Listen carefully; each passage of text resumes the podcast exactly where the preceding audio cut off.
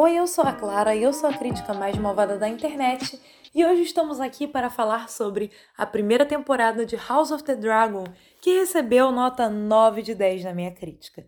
A série foi criada pelo Ryan J. Condon e pelo George R. R. Martin, com base no livro Fogo e Sangue, escrito pelo Martin, e ela é ambientada mais de um século antes dos acontecimentos de Game of Thrones. Aqui vamos acompanhar o início da Guerra Civil que viria a ser conhecida como a Dança dos Dragões. Após o rei Viserys I nomear a sua primeira filha, Rhaenyra Targaryen, como herdeira do Trono de Ferro, um clima tenso é instaurado nos Sete Reinos, que não irão aceitar facilmente que a primeira mulher ascenda ao trono.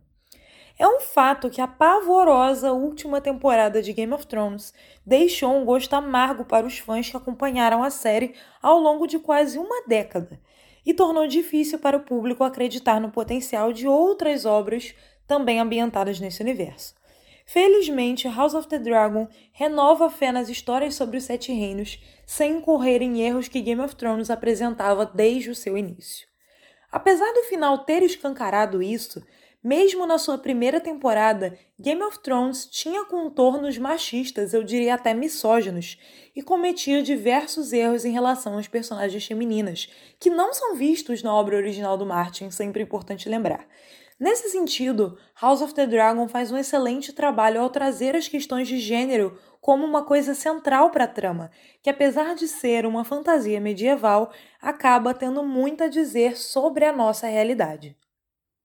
Contando com excelentes diálogos, a série é capaz de trazer o que eu considero ser o melhor da escrita do Martin, que é essa capacidade de alternar entre conceder e retirar a simpatia que o público tem pelos personagens, nessa narrativa sobre famílias em conflito e na qual não existem nem heróis nem vilões.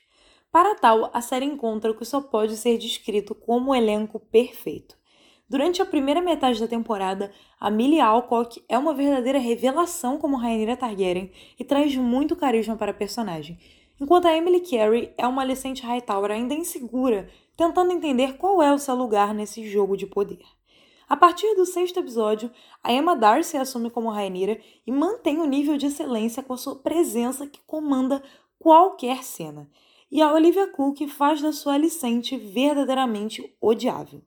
O Pad Considine é o rei Viserys I e traz muita complexidade para o seu personagem em uma atuação brilhante que atinge o ápice no episódio 8, que também é o meu preferido de toda a temporada. O Matt Smith é o Daemon Targaryen, o bad boy de Westeros, a quem o ator torna impossível não gostar. Não dá para ver essa série não passar pano para o Daemon. E ele tem uma excelente química com as duas intérpretes da Rhaenyra. O Riz e Fãs faz do Otto Hightower uma presença quase shakespeariana e tão odiável quanto a sua filha Alicente. Todos os demais atores fazem um excelente trabalho, mas eu queria também destacar aqui as participações do Steve Toussaint e da Eve Best como Corlys Velaryon e Rhaenys Targaryen, e do Tom Glencairn como Aegon Targaryen, porque ele é outro personagem que faz a gente passar muita raiva.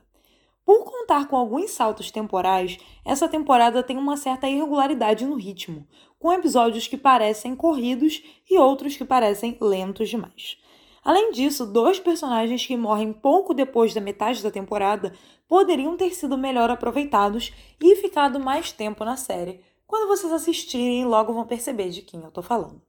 Então, finalizando, House of the Dragon é ficção, mas tem muito a nos dizer sobre o mundo real e consegue fazer o público se esquecer da péssima finalização de Game of Thrones ao trazer essa narrativa sobre a família mais complexa de Westeros e que é repleta de personagens fascinantes e que a todo momento nos força a escolher um lado.